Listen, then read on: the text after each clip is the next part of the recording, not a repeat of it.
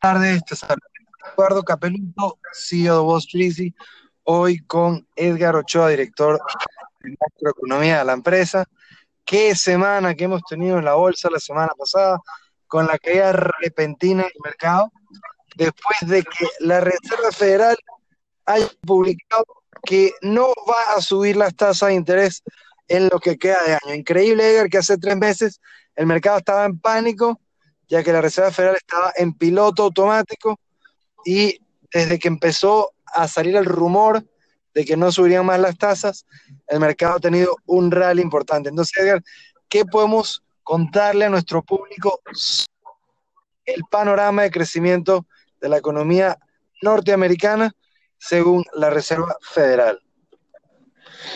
Bueno, según la Reserva Federal, eh, la economía va a seguir creciendo, pero va a crecer mucho menos a lo que, le gustaría a la Reserva Federal para sentirse confiada con seguir subiendo tasas, por lo que, bueno, anuncia que eh, básicamente va a esperar por la economía a ver qué, qué tipo de, eh, de desarrollo tiene en los siguientes meses.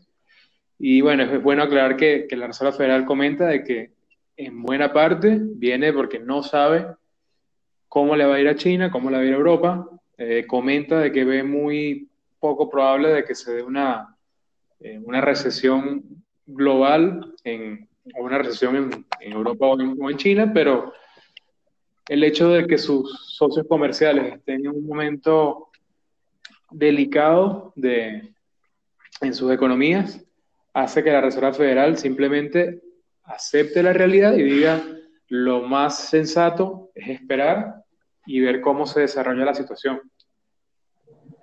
Definitivamente, lo, interesante es que ahorita vemos que la tasa de probabilidad de que suban los intereses este año cayó a cero y hay inclusive, Edgar, uno en tres posibilidades de que incluso recorten la tasa. Correcto, el, mercado eh, de los bonos está ya asumiendo de que la situación es mucho peor a lo que comenta la Fed eh, y, ve que viene una, reducción de tasas que básicamente sería un instrumento del Banco Central para tratar de estimular la economía. Eh, no creemos que este sea el caso. Lo que sí es más probable y es lo que la Reserva Federal ha dado más, más indicios es que el, el programa de reducción de, del balance de la Reserva Federal, que, que básicamente es el, los bonos y, e instrumentos financieros que compró la Reserva Federal durante la crisis, que eh, estaba comenzando a, reducir, a, venderlos. Lo más probable es que la Reserva Federal pare este programa antes de tiempo para tratar de que la economía eh, no tenga una desaceleración tan, tan agresiva. Eh, y bueno, ya comentó que en septiembre esperan que puedan decidir y hasta parar la reducción de, del balance de la Reserva Federal. Así que por allí la Reserva Federal muestra que está siendo cautelosa y, va a esperar eh, para ver si la economía reacciona mejor a, esta ligera reducción en, en el, eh, el, apretamiento de tuercas que ha tenido la, Reserva Federal con la economía, dado que, bueno, la, inflación no llega, así que no hay ninguna justificación para estar muy agresivos con la subida de tasas o con la reducción de, de los balances de la Reserva Federal.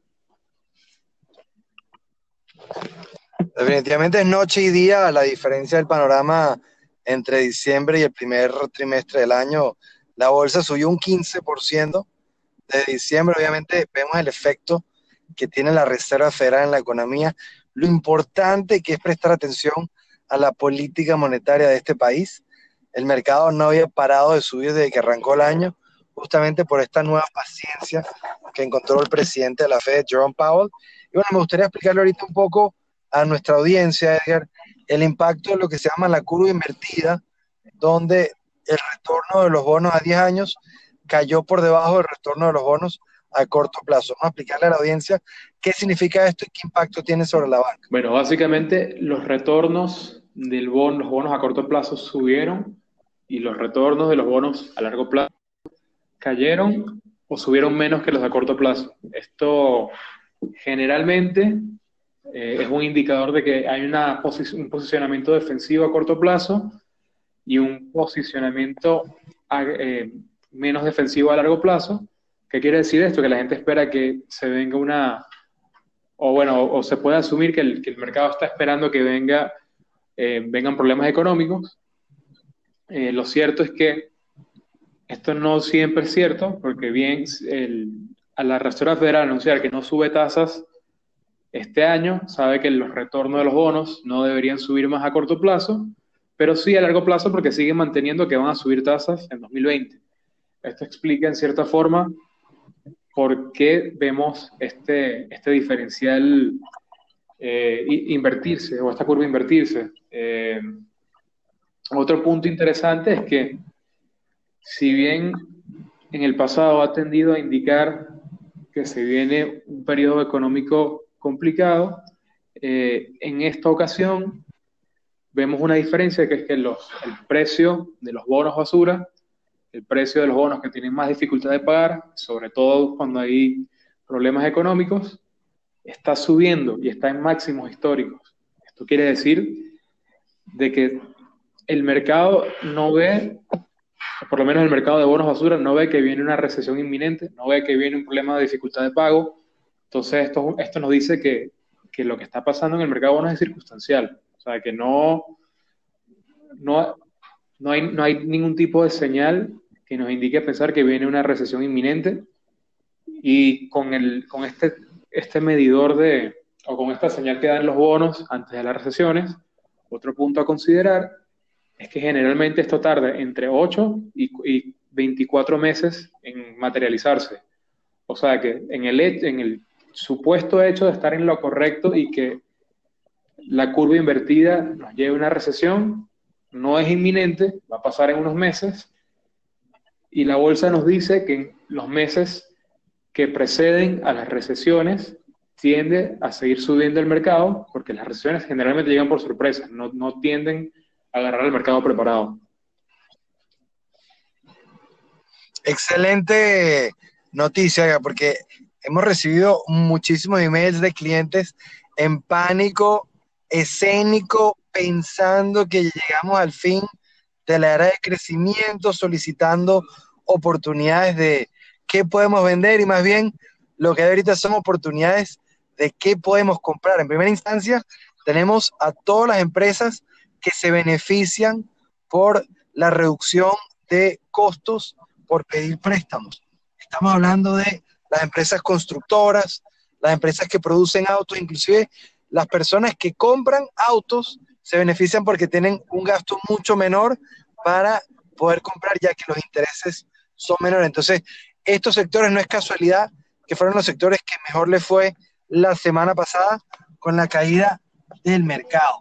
Inclusive se está hablando de que todo aquel que tenía pánico desde que empezó el año, que vendió su cartera y que se quedó en la banda esperando por una mayor caída, pareciera que está volviendo al mercado. El New York Times publicó que más de 25 mil millones de dólares entraron a comprar acciones americanas persiguiendo el rally en vez de estar dentro del rally, que son dos cosas muy diferentes y que por lo tanto es importantísimo estar bien asesorado porque no hay mayor peligro que estar fuera del mercado. Cuando se convierte la transferencia de fortunas por aquellos que están fuera versus los que están dentro, los que están dentro se despegan de las masas y pueden tener un importante cambio en sus vidas gracias a que están dentro de la bolsa. Y una cosa que nosotros hacemos en Wall Street Easy es evitar perseguir las acciones. Nosotros nos encantan los descuentos, nos encantan ser parte de las olas que son ganadoras y lo único que no hacemos es perseguir que pareciera ser lo que está haciendo el mercado. Entonces eso por un lado y por otro lado, señores, no hay que tener pánico por una sola lectura de la Reserva Federal, no hay que tener pánico por una sola lectura de Alemania, donde vimos noticias negativas de producción. cuéntanos un poco sobre lo que está ocurriendo a nivel europeo. Bueno, en Alemania el viernes eh, la data del, PMI, que es la encuesta que se hace a los, a los gerentes de, fábricas, de, los pedidos que están haciendo, mostró una lectura de 44 versus los 48 que, esperaba el mercado. Eh, por debajo de 50 es señal de contracción. Así que, en, otras palabras, la economía o las industrias alemanas se están contrayendo, hay menos, eh, menos órdenes, lo que nos dice que están esperando construir menos y que, bueno, y que esto probablemente viene por una demanda más baja de lo esperado, así que a la Alemania ser el exportador de Europa, a ser el, músculo económico de Europa, el hecho de que su sector industrial esté en contracción es muy mala señal para el continente, sobre todo para los que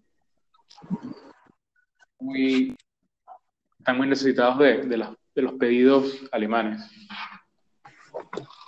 Excelente. Entonces, la, gran pregunta la dicen es, wow, ¿por qué estamos invirtiendo tanto tiempo en la economía macro? Señores, si hay algo que hay que aprender de la bolsa, es que el gran secreto de poder ganar e invertir en la bolsa está en que más de 50% del éxito está en la data fundamental a nivel macroeconómico.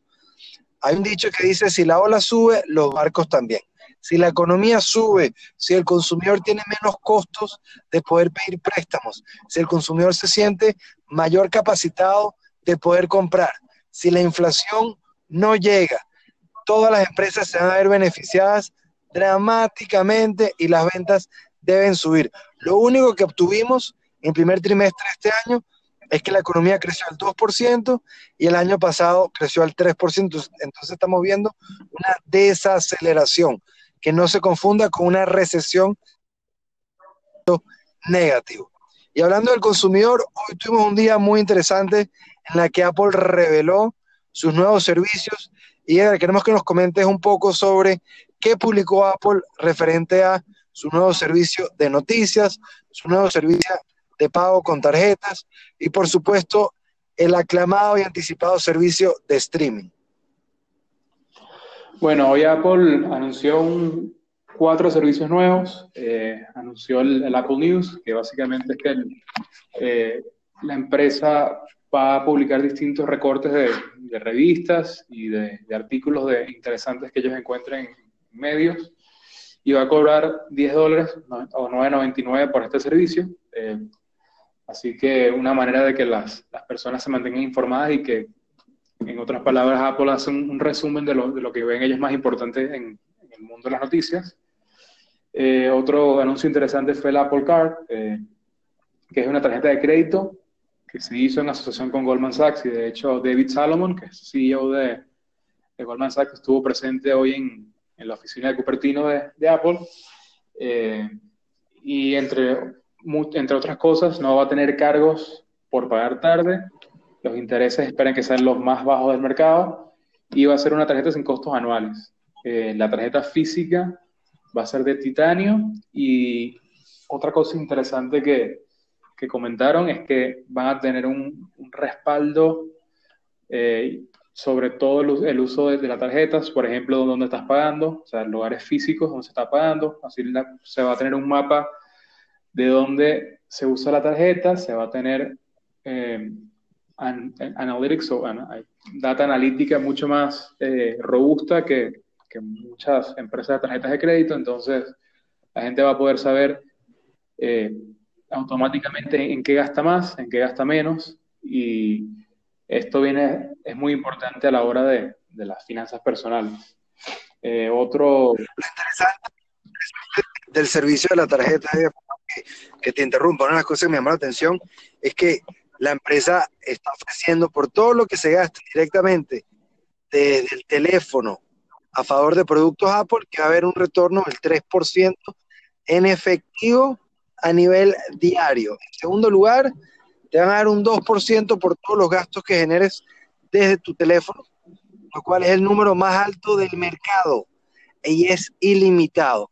Y finalmente, todo lo que gastes con la tarjeta de Apple va a ser un 1%. Es decir, no hay, no, hay, no hay costos por tener la tarjeta, no hay costos por pagar atrasados, solamente hay costos por financiación, ganar el interés más bajo de la industria y aparte te van a dar la mayor cantidad de capital de vuelta por tus gastos. Apple se está jugando una entrada al mundo financiero de una manera importantísima. Y bueno, ya hemos visto todos los grandes jugadores cómo han crecido en el campo finanzas, las acciones de, Visa, Mastercard, PayPal, Square, están todas en números interesantísimos de crecimiento. Y si Apple decide meterse en ese espacio, es porque primero que nada tiene un ecosistema muy sólido del cual se pueden beneficiar y en segundo lugar un retorno interesantísimo para lo que es el margen de ganancia de la empresa. ¿Qué opinas, Ed?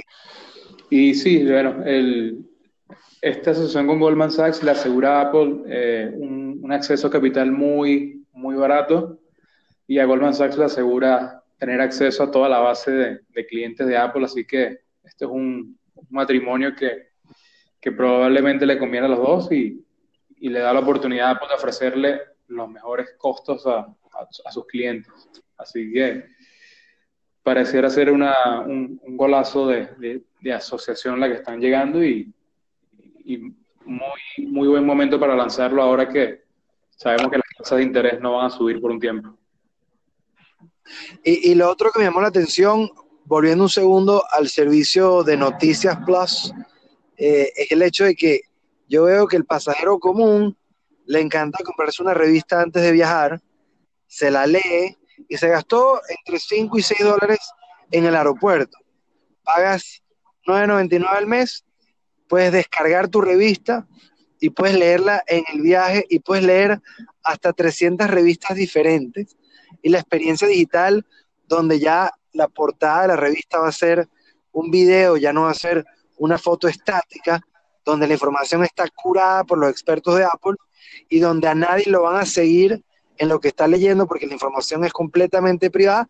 Creo que también es un canal de ingreso muy interesante para el espacio de Apple. Ellos dijeron que hay 5 mil millones, 5 mil millones de noticias leídas en su ecosistema y estamos viendo cómo el espacio de noticias, eh, tanto como Bloomberg, eh, como Financial Times, etcétera, eh, están cobrando todos por leer sus noticias. Entonces, también es uno de esos eh, anuncios que tal vez fue subestimado y que puede traer un retorno interesante para la empresa, ¿cierto?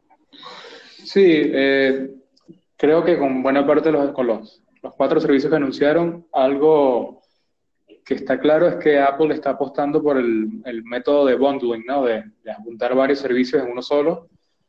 Y en vez de una persona pagar 7 dólares por Bloomberg, 7 dólares por, por Wall Street Journal, 7 dólares por el Financial Times. Apple te da la oportunidad de pagar 10 y tener acceso a artículos de distintos medios que tienen un, que tienen paywall o que tienen bloqueo de pago. Así que es, una muy, es un muy buen servicio, así que vamos a ver qué eh, proveedores de noticias van a estar en, en el lanzamiento. Excelente. Bueno, finalmente, Edgar, resúmanos en breve, que ya estamos llegando al minuto 20, el servicio de eh, Apple Streaming. Y bueno, los, otros dos servicios que faltaban eran Apple Arcade, que van a ser un bundle también de, de 100 juegos distintos para jugar en el iPhone.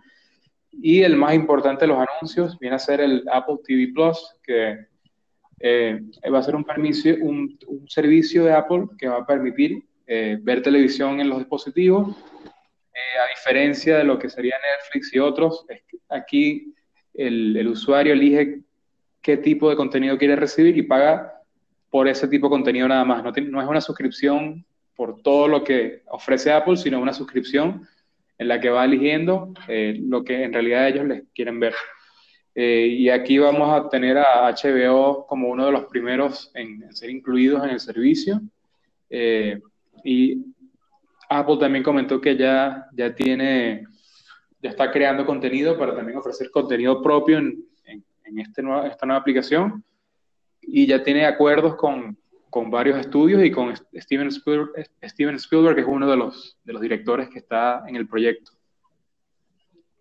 Que inclusive participó en el evento de hoy que me llamó mucho la atención, que trajeron a Steven Spielberg, se trajeron a Oprah, se trajeron a Jennifer Aniston, se trajeron a Reese Witherspoon, o sea, todos los que están detrás de la marca como artistas tuvieron una participación importante en el evento y habla de el nivel de intimidad con el cual Apple está manejando este proyecto. No se trata solamente de contratar un grupo de artistas y de estudios, sino que también los directores que están detrás de los proyectos que ellos están patrocinando, los escritores, los cantautores, estaban todos sumamente involucrados con el grupo de Apple, lo cual nos habla de cuán rígido y cuán delicado van a ser con el contenido que van a producir, lo que va a aumentar las probabilidades de éxito del servicio que van a ofrecer.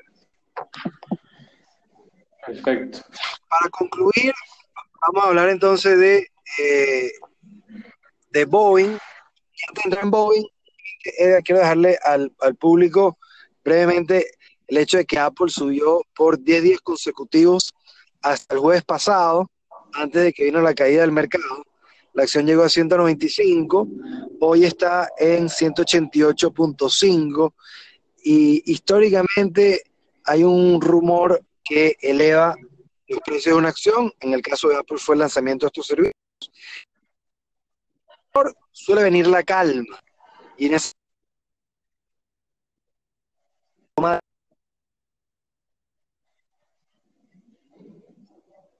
entonces todo aquel